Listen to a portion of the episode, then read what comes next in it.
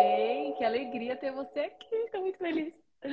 Super, obrigada pelo convite, Lupe. Imagina. Estou super emocionada aqui de estar aqui com você, de, de titicas até hoje, agora, na vida É profissional. verdade. Né?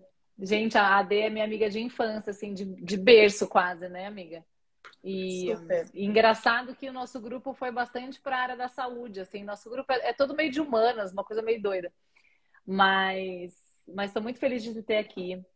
Dê, é, vamos começar para você se apresentar, para você falar assim, um pouco sobre essa sua especialização, que é super interessante, tem tudo a ver com o que a gente fala aqui né, no meu perfil, enfim. E, e só para você contar um pouquinho assim, o, o, que, que é, qual é a sua especialização e o que, que isso significa, né? Porque o nome é maravilhoso, mas o que, que isso significa?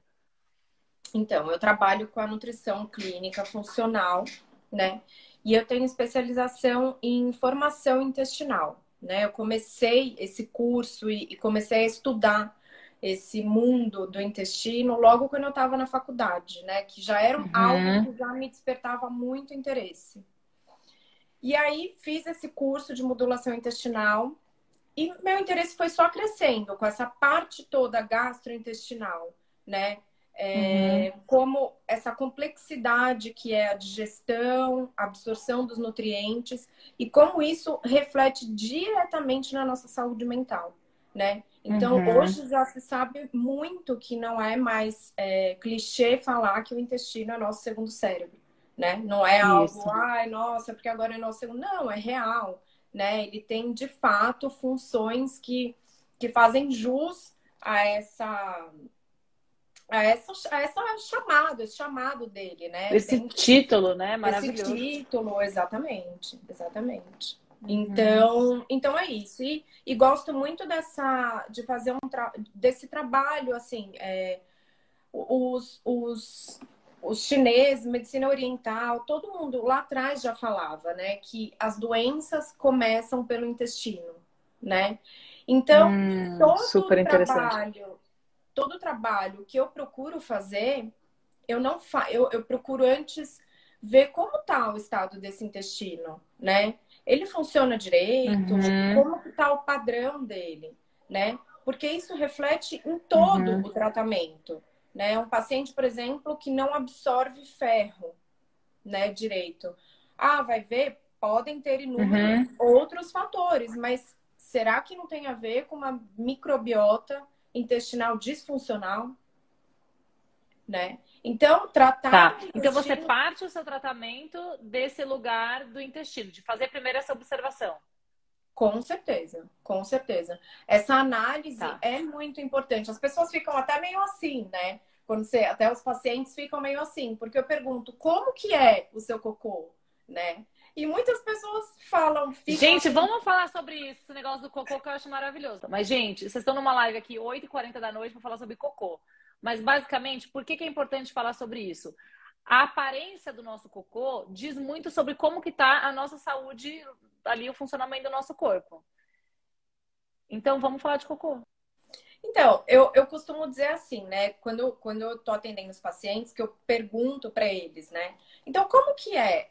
Como primeiro pergunto, né? Como que é o seu intestino? E aí depois eu pergunto, tá, e como que é o padrão das suas fezes? Alguns ficam Uhum. super encabulados, né? E ficam assim, não, é normal, normal. Mas normal, normal como? O que é normal para você? Uhum.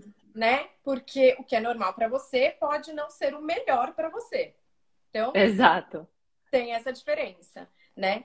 E então, assim, falar, e eu falo, pego muito no pé dos pacientes para se auto-observarem, né? Então, Uhum. as pessoas estão perdendo a capacidade de se auto-observar, né? elas Super, não- concordo elas não- plenamente.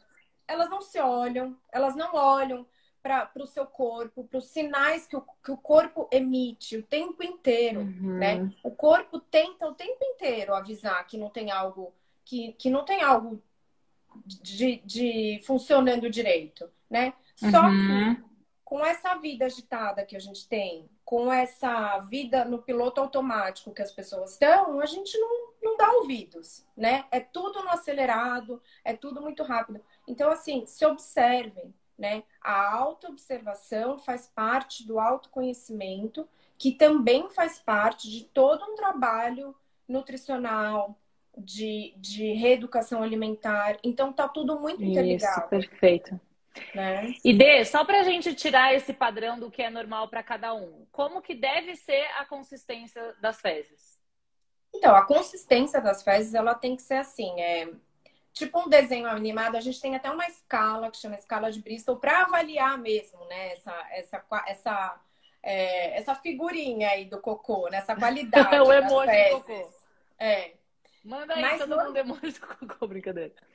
15 anos. Gente, vamos, vamos, vamos observar, vamos, vamos observar, vamos olhar para si. Todo mundo né? fazendo análise do cocô. Exatamente. Mas o padrão ideal que a gente chama é aquela. São aquelas fezes bem formadas, em forma de bananinha mesmo, né? É, uhum. Sem alimentos ali, muitos alimentos é, que ficam. Então, por isso que é importante olhar. Porque dependendo de, de como como tá assim essa, se tem muitos alimentos nas fezes, às vezes é uma digestão que não tá legal, né? O ideal é que as uhum. fezes afundem, né? E não fiquem boiando, então afundem. É, não deve ter tá. dor para evacuar, não pode ter sangue, não pode ter excesso de muco, né? Que é como se fosse uma gordurinha assim na, nas fezes. Então, assim, falar uhum. disso é importante, falar disso é essencial. Super. Né? E Todo mundo mim... faz, né? Se não faz, tá esquisito. Também é um Exatamente, problema. exatamente. E para nós, profissionais da saúde, que trabalham com essa, com, com essa questão intestinal, diz muito uhum. sobre a saúde daquele paciente, como tá o intestino dele, como são as fezes dele, né? Porque se são uhum. umas fezes mais, por exemplo, pastosas, né? Esse paciente tá o quê? Ele tá desabsorvendo muito né? Tá indo lá, tá, tá, indo um monte de vitamina, né? Tá indo um monte de coisa. Se é um, um intestino que tá mais preso, também é horrível. Por quê? Porque as fezes vão ficando lá paradas no intestino, essas fezes vão é, juntando uhum. toxinas, essas toxinas vão entrando para a corrente sanguínea e gerando várias doenças que a gente conhece aí, desde câncer até colesterol aumentado. Há uma, uma uhum é, uma disfunção, né? Uma disfunção mental, distúrbios mentais, né? Porque com uma microbiota disfuncional, a gente não produz adequadamente neurotransmissores, por exemplo. Isso. Eu acho que essa é uma parte importante, Dê, para a gente é, fazer a tradução do que é esse processo de por que, que o intestino é considerado o segundo cérebro. Porque existe esse processo de uma transformação de substâncias em outras substâncias que trazem esse, esse bem-estar. Então, vamos dar nome aos bois. Qual é o processo? O que, que acontece? Vocês que estão aqui para falar. Gente, o que aconteceu aqui comigo? Ah, tá. Vocês que entraram aqui para falar sobre ah, Nutri igual a emagrecimento. A gente vai abordar esse tema, tá? A gente vai falar sobre como funciona aí todo o processo da psicologia junto com a nutrição para o processo de emagrecimento. E até vocês me mandam na caixinha de pergunta, algumas vezes eu recebi isso. Ah, eu estou num processo de emagrecimento, você acha que vale a pena começar a terapia? Super! É o momento, aliás, para você fazer isso, porque a terapia pode te ajudar a ter uma consciência e passar por esse período que é desafiador de uma forma muito mais leve. Então tá, a gente parou, amiga, naquela parte de fazer essa tradução do porquê que o intestino é considerado o segundo cérebro. O que, que acontece ali nesses neurotransmissores? Então, se a gente parar para pensar, né, que intestino, no intestino ocorre é, 90% da produção de serotonina e 50% uhum. da produção de dopamina também, né, é, ocorre no intestino, a gente consegue entender muito bem o porquê dele ser o nosso segundo cérebro, né? É, são neurotransmissores que modulam completamente o nosso humor, né? O nosso uhum. é, hábito, o nosso, nossa, nosso hábito alimentar, né? Então, uhum. Então, assim, é, fora outras coisas, regula sono, regula, inclusive, funcionamento intestinal, né? A serotonina, uhum. por exemplo, ajuda muito na motilidade intestinal, né? Então, uhum. fora inúmeros outros outras funções, como é, melhora de, de do bem-estar, né? Aquela, aquela sensação de tranquilidade, de felicidade, de plenitude, né? Então, uhum. tudo isso é responsável. Então, se o intestino não está funcionando adequadamente, ele não vai produzir adequadamente esses neurotransmissores, né? Uhum. Que vão influenciar nessa, na saúde, nessa saúde mental de uma forma geral. Claro que, assim, é muito mais complexo do que isso, né? Isso a gente está uhum. falando, assim, super geral e superficial, né? Por exemplo, para a gente também, para o nosso intestino conseguir produzir, sintetizar, né, a serotonina, a gente precisa também ingerir alimentos fonte de triptofano, que é o precursor que da são... serotonina. E dá alguns exemplos, amiga, o pessoal já começa a comer amanhã. Por exemplo, a banana, ovo, o leite, o chocolate amargo, né? O arroz integral, uhum. é, aveia.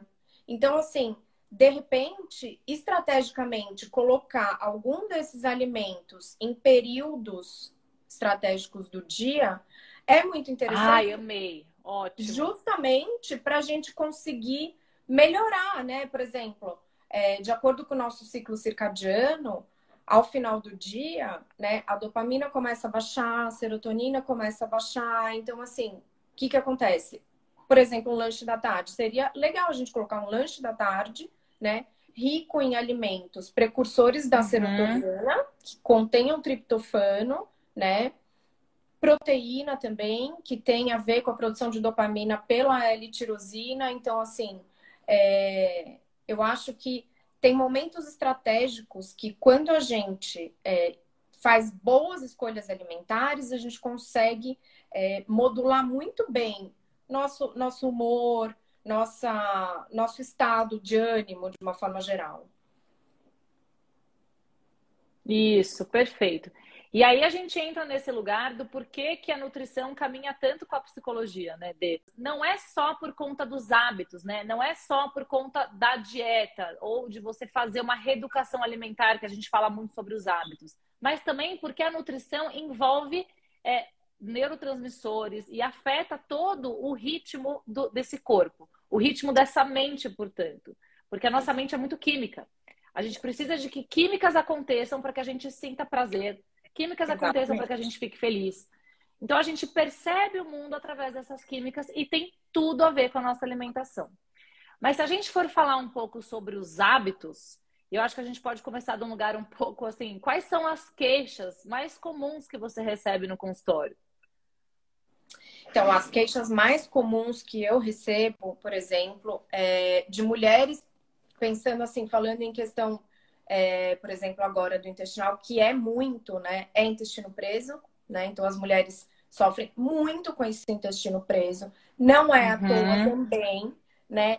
Que quando a gente fala assim, ai, ah, não tô indo no banheiro, tô enfesado. Gente, isso é real, né? Não é uma falácia uhum. popular. Isso tem, né, é, fundamento científico de fato né? Então, assim, você não está com o intestino funcionante, você não vai produzir o que tem que produzir de acordo para ter um humor melhor, né? É, outra uhum. queixa que eu recebo muito é sono, né? Padrão de sono muito ruim. As pessoas estão estressadas e dormindo muito mal, né? E é outra coisa Isso. que eu falo muito. As pessoas voltam a bater nessa tecla, pararam de se observar né? Então, hoje em dia, outra coisa, né? Ah, tenho dor de estômago, tomo um omeprazol. Muita gente tomando omeprazol há anos, uhum. né? Então, é isso que eu falo. Mascara o sintoma, mas não trata a causa. Exatamente. E é aí que eu falo que a nutrição anda de mãos dadas com né, o trabalho terapêutico, com a, a psicologia. Por quê? Porque nutrição é autoconhecimento. É você olhar e falar, putz, o que, que eu uhum. comi que não me fez bem hoje, né? Por que, que eu tenho que acordar e tomar um omeprazol? Uhum. Por que, que eu tenho O que, que eu comi? O que está acontecendo Isso. com o meu estômago? Né? Então, essa falta de auto-observação das pessoas está fazendo elas ficarem cada vez mais doentes, né? Então, andar nesse piloto uhum. automático de assim, eu acordo, ah, eu tô muito cansado. Outro, outra queixa muito comum. Ai, muito cansaço. Aí eu tomo um café. Pessoa assim, top de café o dia inteiro, né? E fica mascarando Isso, vai fazendo cansaço. estratégia compensatória. Exatamente. Então, assim, mas por que, que você tá cansado? Você parou para pensar já nisso? Né? Você não tá tendo um sono reparador?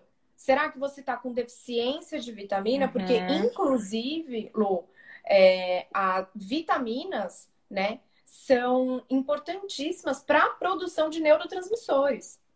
Inclusive, na psiquiatria, Isso. né, já se sabe que é, mesmo usando, os psiquiatras hoje já perguntam e pedem alguns exames, alguns, né, não todos, mas de vitamina D, né, de vitamina B12. A vitamina uhum. B12 está inteiramente ligada, né, a processos depressivos, de cansaço extremo. Então, assim, é, Totalmente. Tem que, tem, que, tem que ter essa observação. As pessoas não estão mais querendo, não, não querem mais olhar para si, né? E, vi, e fica nessa vida uhum. automática, nessa vida automática. Então eu acho isso. Perfeito. Acho... A Camila mandou uma pergunta. Desculpa, de termina. Imagina, imagina. A Camila mandou uma pergunta aqui que ela tem muita ânsia por doce. Já tirou o açúcar do café, mas não consegue diminuir o docinho. Eu acho que a gente pode cada uma falar sobre um lugar, assim, porque eu acho que quando a gente divide a fome fisiológica da fome emocional, a gente tem alguns alguns processos ali que acontecem. Então, eu vou falar uhum. um pouco da fome emocional. Sim. A fome emocional, e a Dê pode falar muito bem sobre a fome fisiológica, a fome emocional, ela aparece de repente e ela é muito específica. Então, quando você me fala que é desejo por doce, claro, a Dei vai falar mais sobre a parte fisiológica, porque às vezes tem um porquê de ser o doce, se é uma falta de alguma coisa ou excesso de outra. Mas quando é um fator exclusivamente emocional, essa especificidade, eu quero doce, ela tem a ver com alguma falta. Então, você está fazendo uma estratégia compensatória. Então, você vai ter esse prazer imediato né? A gente fala ali sobre a dopamina, que é essa coisa do precisar, né? essa coisa do desejo. Você vai ter uma liberação de dopamina, que de uma certa forma é um prazer um pouco barato, né? Como a gente fala. Então a gente vai ter essa liberação de dopamina, vai tapar esse buraco, vai ser uma boa estratégia compensatória, porém ela não é a longo prazo, ela não solucionou um problema. Então é isso que a gente tem para falar sobre essa fome emocional. Já a fome fisiológica, só fazendo uma comparação, né? a gente falou que a emocional ela aparece de repente e ela é muito específica. A fisiológica ela é, ela é gradual, né, amiga? Ela vai aparecendo e ela é, você mata ela com qualquer coisa. É, a fisiológica, no caso, a gente, a gente coloca muito bem essa coisa da, da, da fome fisiológica e da fome emocional, que realmente tem essas então, a, diferenças, né? Então, essa, a fome fisiológica, uhum. ela é assim, ela é aquela, aquela sensação de não consigo esperar, de como se fosse uma vontade para fazer xixi, né? Então você vai comer, uhum. ela não seleciona por alimentos. Ela não é uma fome que te faz selecionar. Você vai comer literalmente o que tiver na sua frente. Isso. Né? Então, assim, não importa. Uhum. Se tiver um prato de salada com frango, você vai bater esse prato de salada com frango, né? Então, assim, agora, a uhum. vontade de comer ela normalmente está atrelada a alimentos específicos. Você vai recorrer a, por exemplo, doce. Uhum. Estou com vontade de um doce. Agora, por que isso? Tem essa questão que você então mencionou com essa questão compensatória. Mas falando na parte fisiológica, uhum. a gente tem algumas, alguns motivos pelos quais algumas pessoas ficam é, ávidas por doce. Então, pode ser deficiências nutricionais, Pode ser uma dieta que está muito restritiva em calorias. Então, o que acontece? Isso. É uma dieta restritiva em calorias. Uhum. Você não tem energia suficiente ao longo do dia. Então, chega uma hora que o teu corpo precisa do quê? De energia rápida. Então, aonde você consegue energia rápida? Açúcar. Né? Então, é um dos motivos. Uhum. Outra, outra possível causa também é uma, é uma, uma dieta não adequada em proteínas, né? Então, co como você começa o seu dia, né? Qual a sua primeira refeição do dia e o que, que contém nela, né? Pensando que a gente está muito tempo em jejum, a gente está lá dormindo. Esse jejum fisiológico, inclusive, ele é muito importante, né? Só que mais importante uhum. do que hoje em dia até o jejum tá nessa, né, nessa moda, não sei o quê, do jejum intermitente, mas mais importante do que fazer esse jejum é como você vai quebrar esse jejum. Né? Então, esse jejum deve Boa. ser quebrado. Não é quebrar com... com qualquer coisa, né? Tipo, ah, fiquei 18 Exatamente. horas de jejum, vou comer um pão francês. Não. E muitas pessoas fazem isso, né? Porque falam, ah, nossa, já tô há tanto uhum. tempo sem comer, então eu vou comer qualquer coisa. Aí que pode ser até mais prejudicial. Quando a gente começa a falar um pouco sobre emagrecimento, né? Porque eu acho que ainda esse é o assunto principal atrelado ao nutricionista. Eu espero que isso tenha um fim, né? Mas o senso comum diz que nutricionista, ah, você quer emagrecer, busca um nutricionista. O que não é uma estratégia ruim, mas não é só por isso que você busca um nutricionista, né? Então, quando a gente começa a entrar um pouco no emagrecimento, que tem mais a ver com, esse, com esse, essa curiosidade, né? É um tema que está sempre em pauta. Todo mundo está toda hora querendo emagrecer. E, e, o que, que você sente, assim, da tua experiência, que é a maior dificuldade das pessoas em relação a isso? Então, o que eu sinto, Lu, é assim, que as pessoas, elas atrelam o emagrecimento sempre a restringir, restringir, restringir, restringir. Então, o que que eu vou preciso tirar isso, preciso tirar aquilo, preciso tirar aquilo. Mas você já pensou o que, que você uhum. precisa incluir? Porque para manter, o que eu vejo da maior dificuldade das pessoas não é no emagrecer, é na, no manter. E por que, que as pessoas uhum. ficam nesse efeito sanfona de engorda, emagrece, engorda, emagrece? Porque elas não é, reeducam o paladar, não reeducam a alimentar, né, o hábito alimentar.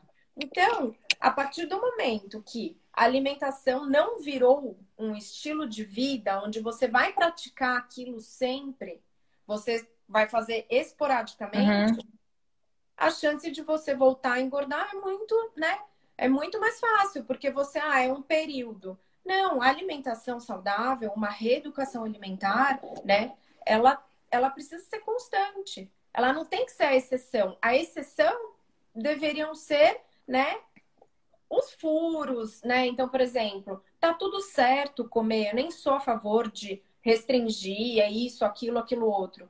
Mas assim, é tudo em equilíbrio, né? Você pode, se, na, se você uhum. na maior parte do tempo fizer boas escolhas, né, não serão as exceções que farão um estrago. Eu costumo falar isso para os pacientes. Então não isso. tem problema, sabe? Toma seu vinho, come sua pizza, tudo certo. Se você faz a maior parte do tempo boas escolhas, não vai ser isso que vai estragar, né? É, e eu acho que tem uma comparação, até o, o Pablo que me falou isso hoje. Não é um brigadeiro no dia que vai te engordar, assim como não é um burpee ou uma flexão que você fizer que vai te emagrecer. É o Exatamente. conjunto da ópera, é, é o que Exatamente. é o seu padrão. E quando a gente fala de emagrecer, pensando um pouco o viés da psicologia, que eu acho que esse, esse, trabalho em equipe é essencial, é que a gente começa a mudar esse padrão comportamental pelo pensamento. Então, os pensamentos automáticos que eu tenho, não só em relação às comidas, mas o meu hábito alimentar, vai fazer toda a diferença na hora de mudar esse hábito. E esse hábito alimentar, ele é construído desde a infância. A gente sempre se alimenta, né? Desde que a gente sai da barriga das nossas mães, a gente já está se alimentando. Então isso é Exato. é construído ao longo da vida. É, é lógico que vai, lógico no sentido da palavra, é lógico que vai demorar um tempo para que essa nova educação seja o seu padrão. Então, por um tempo, vai ser desafiador. Mas o que eu acho que é importante a gente sempre ressaltar é que uma hora esse esforço ele vai ficando um pouco mais leve. Então você começa demandando muita energia para fazer essa reeducação. Com o tempo, e aí a gente associa isso a alguns reforços com comportamentos que a gente, né, positivos ali, a gente pode falar um pouco sobre isso. Essa energia ela tende a diminuir. Então, você vai tendo realmente um pouco mais de prazer até em fazer as coisas da forma certa. E esse certo entre muitas aspas, porque para cada um vai ter um padrão alimentar que funciona. Mas a estratégia compensatória, eu acho que a gente pode entrar um pouco nisso, porque é difícil falar de estratégia compensatória sem falar em se permitir um doce, por exemplo, justamente porque é algo tão rápido e muito prazeroso, libera muita dopamina ali, muito prazer. Então, que tipo de estratégia é, de reforço positivo que você acha que o paciente pode ter, Dê? Vamos supor que a pessoa fez um dia excelente, fez exercício, manteve no plano dela alimentar. quais as formas que ela pode reforçar esse comportamento? Reforço no sentido de validar aquilo e sentir prazer com aquilo. Sentir prazer no, no nesse comportamento, você diz, é, voltado para o comportamento alimentar. Isso. Então a pessoa fez um dia bom, assim, ela conseguiu seguir o plano, fez atividade física, só que ela precisa sentir que esse comportamento valeu a pena.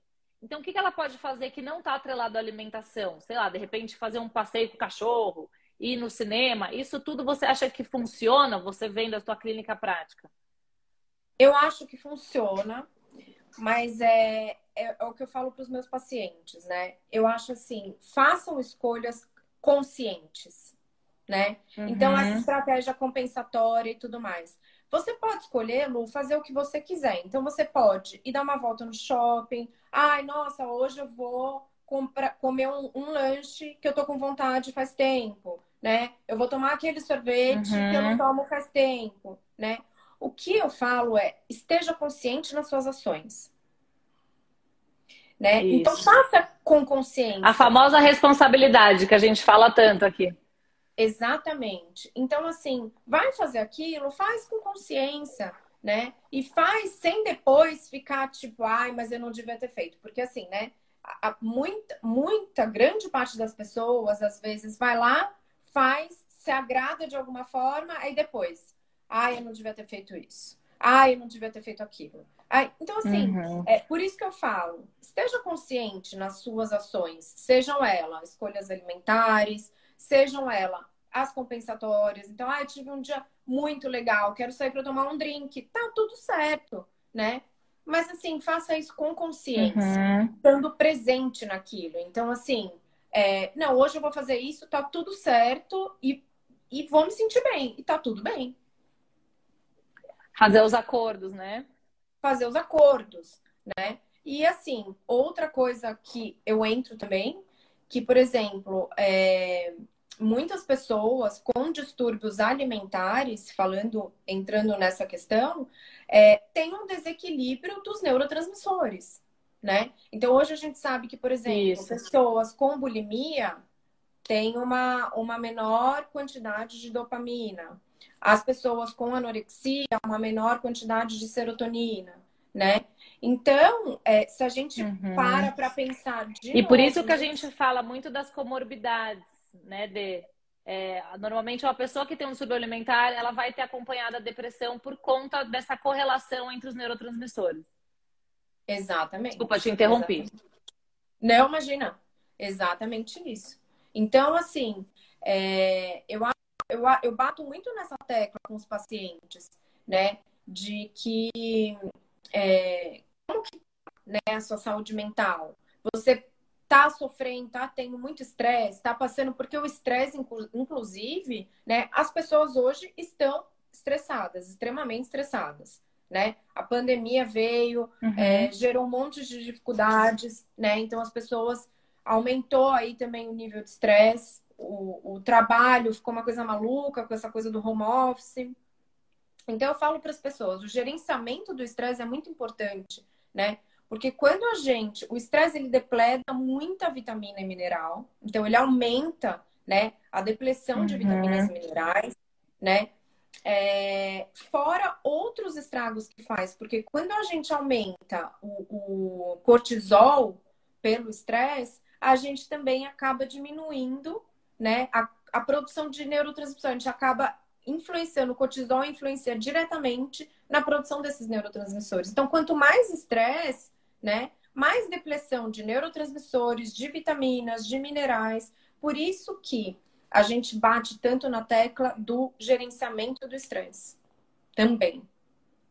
Como uhum. volta isso relaciona, Nossa, animal de com o hábito alimentar, entendeu? Porque quanto mais estressado você tiver também, uhum. mais avidez por doce você vai ter, né? Porque quando o cortisol aumenta, né? ele, ele provoca uma, uma, uma queda da glicose. Ele, ele mexe na glicose do sangue. Né? Uhum. Mexendo nessa glicose sanguínea, você pode ter então, mais você vai compensar. Doce, você vai compensando. Né? Então, é muito louco uhum. isso é uma coisa muito, muito real, assim, de, de, de se pensar. E até pensando em época de pandemia, né? A gente está até cansado desse assunto, mas acho que é importante porque a gente está no tema. O estresse ele é super inflamatório e quanto mais inflamado o seu corpo tá, mais suscetível à doença você fica. Então, o seu Total. sistema imunológico fica totalmente ameaçado com esses picos de estresse. E a gente, na verdade, não é nem pico, né? É um constante estresse. Porque o estresse, ele foi feito para ser vivido em picos. O que acontece é que a gente fica numa constante de estresse. Crônico, Então, né? o corpo vai inflamar, você vai ter, exato, estresse crônico. Então, você vai ter essa perda aí nas suas vitaminas e você vai ficar mais suscetível a doenças. E aí, Dê, chegou uma pergunta aqui pra gente da Jéssica. Não, é Jéssica. Não, Jessie, desculpa. É que é Jessie Cabeleireiro, ele, Jéssica. Boa noite, Luiz e Andressa. Existe realmente uma quantidade de cafezinho que não atrapalhe na qualidade do sono? Olha, existe sim. É, eu costumo falar, na verdade, né, para as pessoas fazerem, porque a gente sabe que o café também está atrelado, né, nessa produção de dopamina né? Por isso uhum. que a dopamina tá atrelada a vícios, né? E o café, tem muita gente que fala, nossa, eu sou viciada em café, né? De fato, ela, ela tem toda essa. Realmente. Estimula toda essa. e realmente, né? Só que, ao contrário do que as pessoas pensam, o café, ele não ajuda no foco, ele piora o foco. Por que, que o café piora o foco? Porque para ter foco e cognição, você precisa de tranquilidade. Você precisa de uma mente tranquila.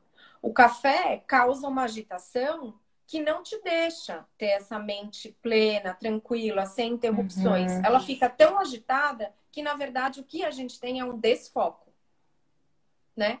Então, para pessoas que sofrem de ansiedade, para pessoas que sofrem de distúrbios do sono, normalmente, assim, eu indico um cafezinho de manhã, uma xicrinha de café pela manhã, uma no máximo depois do almoço e até as 15 horas. Porque, assim, pensando que o café, hum. a cafeína, demora 6 horas para sair da nossa corrente sanguínea, né? E não adianta falar para mim, gente, não adianta falar, ai, não, porque eu tomo café à noite e, e durmo, viu, mãe?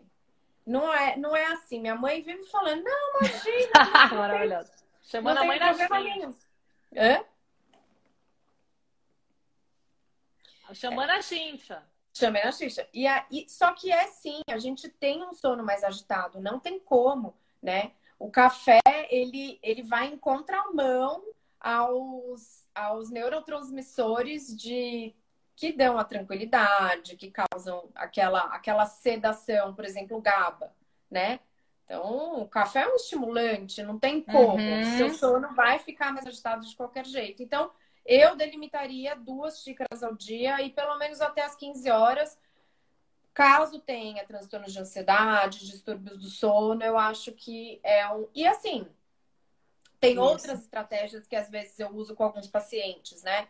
usar não só a cafeína sozinha, então a cafeína junto com alguns outros, algumas outras coisas para a gente estabilizar melhor a ação uhum. dessa cafeína. Então a taurina, por exemplo, ela ela estabiliza a ação da cafeína. Por isso, inclusive, que ela está nos energéticos.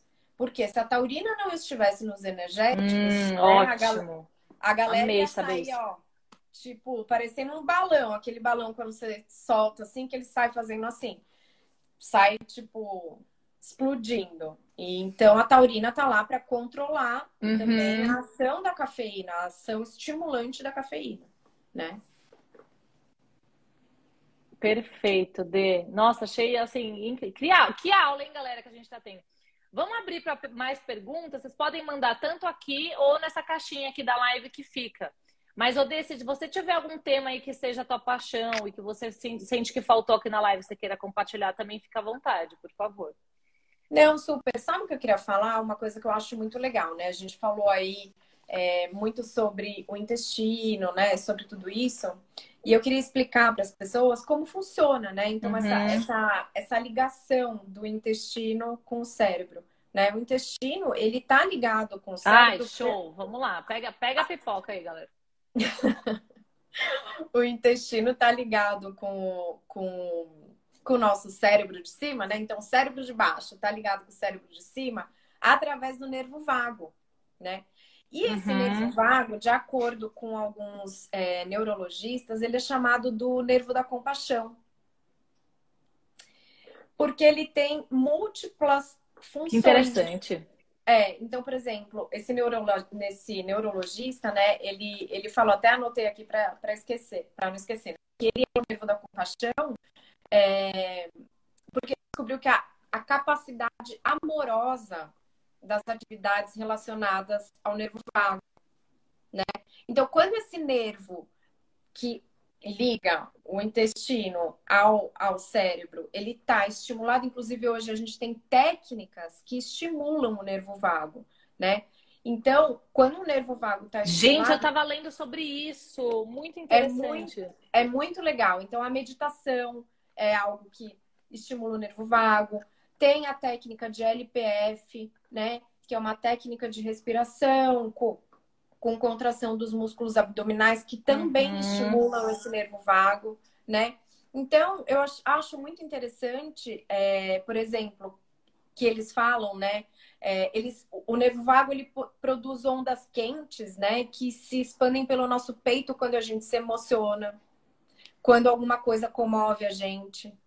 Que demais, né? Então, essas ondas elas provocam aquela sensação relaxante quando alguém abraça a gente, né? Então, para a gente ter sempre esse nervo é, é, com uma boa função, a gente consegue desfrutar melhor também dessas, desses benefícios, né?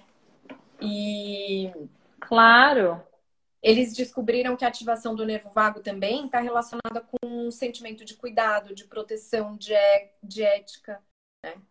Então, e só terminando essa questão do nervo vago, então é isso. Então, a estimulação dele é, melhora nossas habilidades cognitivas, então acalma nosso, nosso estado de ânimo e equilibra nosso uhum. comportamento, né? Então, por isso que essa conexão, essa entre entre o cérebro e o intestino, né? Pensando no nervo vago, também é tão importante e tão, e tão legal, né? E achei assim, super. Assim, achei muito legal essa questão de ser chamado do, do nervo da compaixão, pelo, né? Por essa estimulação, por esse estímulo que ele tem, das funções que ele tem. Então isso, isso é muito interessante, né? Uhum. Super, D. Nossa, tô amando. Gente, quem tiver mais alguma pergunta pode mandar pra gente, a gente responde. A gente já tá 45 minutos de live, eu acho que tá ótimo. Passou voando. Passou rápido. E aí a gente acho que um tinha uma pergunta, né? episódio. né? Alguém fez uma pergunta antes, de, antes de cair. Ah, foi. Aqui, ó. É, explicar mais profundamente a relação entre o estresse e a busca por alimentos mais calóricos. Então, é aquilo que eu falei, né? O que, que acontece? Quando a gente está estressado, a gente aumenta uhum. a produção de cortisol, né? O cortisol em si, ele é como se ele é, desequilibrasse ali a ação da insulina e da glicose. Então, a gente acaba querendo, tendo mais avidez por alimentos mais calóricos, né? Uhum. Fora uhum. a questão que, aquilo que eu falei, quando a gente está no momento de estresse, o cortisol aumenta, né? Paralelamente, a produção de neurotransmissores diminui, é depredada, né? E isso também tem a ver com as nossas escolhas alimentares. Então, a gente vai atrás do quê? De alimentos mais calóricos, por quê? Porque vão aumentar instantaneamente, só que momentaneamente, é importante lembrar isso, serotonina, uhum. dopamina. Então, ai, um, um hambúrguer, um chocolate. Claro, você vai ter aquela sensação de prazer instantâneo, né? Só que é bom lembrar, gente, é uma sensação de prazer momentânea, né? Que é, é, é o prazer barato. Exatamente. Exatamente. Então, assim, tá tudo certo gostar de doce, querer comer um doce às vezes, né? Só que é aquilo que eu falei, uhum. faça escolhas conscientes né? E se, e se questione diante dessas, dessas escolhas. Então, por que, que eu tô querendo comer tanto doce? Será que eu tô é, frustrado? Será que eu tô angustiado? Será que eu tô É, será que uhum. eu quero um uhum. abraço? Será que eu quero um abraço? Será que eu tô querendo tocar? Qual é o vazio que a gente está tentando preencher com o alimento, né? Porque a alimentação ela é colocar para dentro, de uma certa forma ela é preencher. Mas existe um ciclo. Então é preencher e esvaziar, preencher e esvaziar, é o processo da fome, né? É o processo digestivo. Então, Exatamente. se você não sente que isso melhora a longo prazo, é porque é sintoma de outra coisa e não sintoma de uma fome pura e fisiológica. Exatamente. Aí, até abarrando de, com essa pergunta da Idalina, a alimentação pode ajudar no, no TDAH? É, e o intestino real, algo a ver com isso. Sobre a, a, o transtorno em si, né? A gente está falando de uma dispersão, a gente está falando de um cérebro muito, é, muito rápido, né? As coisas estão acontecendo muito rápido. Então, se a gente pensar em alimentos que são mais energéticos ainda, é claro que isso vai atrapalhar. Então, se Sim. a gente está falando da cafeína, se a gente está falando de açúcar. É... Não, como é que é? Açúcar o quê? Açúcar refinado, né? Açúcar simples, açúcar refinado, me fugiu essa palavra. Todos esses alimentos que a gente sabe que estimulam, e muitas vezes estimulam de uma forma ruim, a gente vai agravar o caso. E, portanto, alimentos que trazem essa estabilidade, que alimentos que duram mais ali, né? Aquela sensação de saciedade, que acalmam, isso tudo vai ajudar também nos sintomas. Sim. O que, que você acha sobre isso, Dê? Eu acho que a alimentação tem tudo a ver com, a, com essa com, com a sintomatologia do TDAH, é, como Isso. também tem tudo a ver com, com, por exemplo, sintomas, melhora muito alguns sintomas autistas, também de autistas. Só que assim, eu faço aspas para o TDAH. O que, que eu acho? Eu acho que hoje existem muitos diagnósticos, diagnósticos errados do TDAH. A pessoa não tem TDAH. Isso. A pessoa está em privação de sono, está estressada, está emocionalmente abalada. E aí, uma pessoa, assim, só pela primeira coisa que eu falei, privação de sono. Uma pessoa em privação de sono, ela não consegue uhum. raciocinar, ela não consegue pensar. Então, hoje, a gente está numa, numa onda de tudo é TDAH. Todo mundo tem TDAH. Tá, de fato, algumas pessoas têm TDAH? Tem. Mas olha, gente, eu falo para vocês. Isso até atrapalha quem tem, né? Exatamente. Agora, por experiência própria, de acordo com os meus estudos, a minoria das pessoas tem TDAH. E o TDAH, tá? É, na maioria das vezes, ele tem que ser detectado na infância, diagnosticado na infância. É muito uhum. difícil um diagnóstico Isso. de TDAH no adulto, gente. Então, assim, quando hoje, depois, com seus 30, 20, 30, 40 anos, você receber um diagnóstico de TDAH, questione, ouça outras opiniões. Questione. Mais uma vez, olhe para si, né? Como está o seu estilo de vida?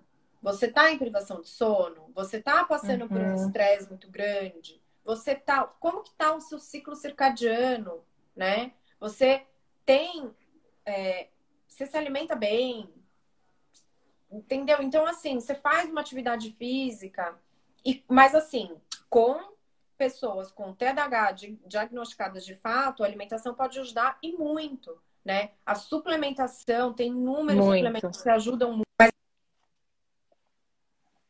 é aquilo que eu falei. Se questione, se observe, né? Gente, olhem para vocês. Não, perfeito. Eu fiz até um resumo aqui de, do que você falou. Então, a gente tem algum, alguns lugares para a gente olhar quando a gente está buscando fazer esse entendimento de como está o nosso funcionamento. O primeiro, maravilhoso, cocô. Todo mundo olhando cocô, gente, os próximos dias. Ele não pode estar nem muito pastoso e nem muito seco, que cause dor na hora de sair. Não pode estar bolinha sem cabrito, evacuar. Não pode, é. E não pode estar bolinha de cabrito. Maravilhoso. O padrão do sono, inclusive tem até vídeo aqui no GTV falando sobre sono, se você quer entender mais sobre isso. Eu acho que vale uma live de só sobre sono, porque daí vai derivar um monte de outra coisa. E uma também de suplementação. Quero muito que você volte. Estou feliz da vida aqui. E analisar o nível de estresse. Total, total. E outra coisa. Tem mais né? alguma coisa que você acrescentaria nessa lista? Isso, Tem boa. super. É, aquilo que eu falei, é, auto-observação do que te faz bem e o que te faz mal. Porque, assim, tem gente que, por exemplo. Isso. Tem paciente que eu pergunto, a maioria dos pacientes, tem algum alimento que eu sempre pergunto em consulta que te faça mal? Quando você come, você sente que não fez bem, né? Gente, as pessoas sofrem de alergia, alergias alimentares, de um monte de, de é, sintomas, enxaqueca, assim, um monte de coisas, né? De dores crônicas por conta de alimentos que não fazem bem. Então, por isso que eu, que eu, que eu falo para você estar consciente na hora da sua alimentação. Então, depois que terminou de comer, começou a ter. Ah, tô com muitos gases, tô com uma dor de cabeça estranha, me deu um cansaço estranho, eu não sei, tô coçando, tô com uma coceira estranha. Reveja o que você comeu, né? Porque uhum. tem muito isso, né?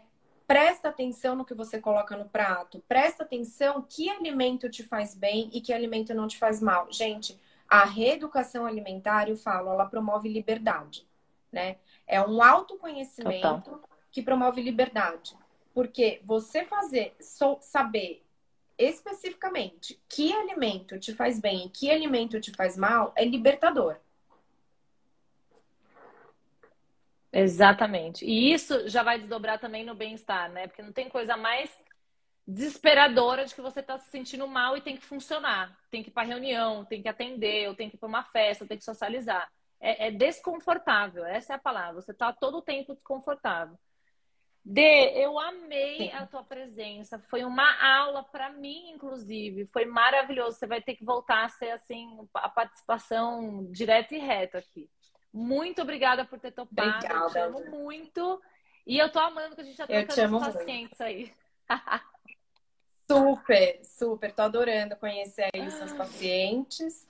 E obrigada mais uma vez pela oportunidade, pelo convite. Imagina. Eu te agradeço gente, muito sigam por ter, lá, assim, cedido esse espaço.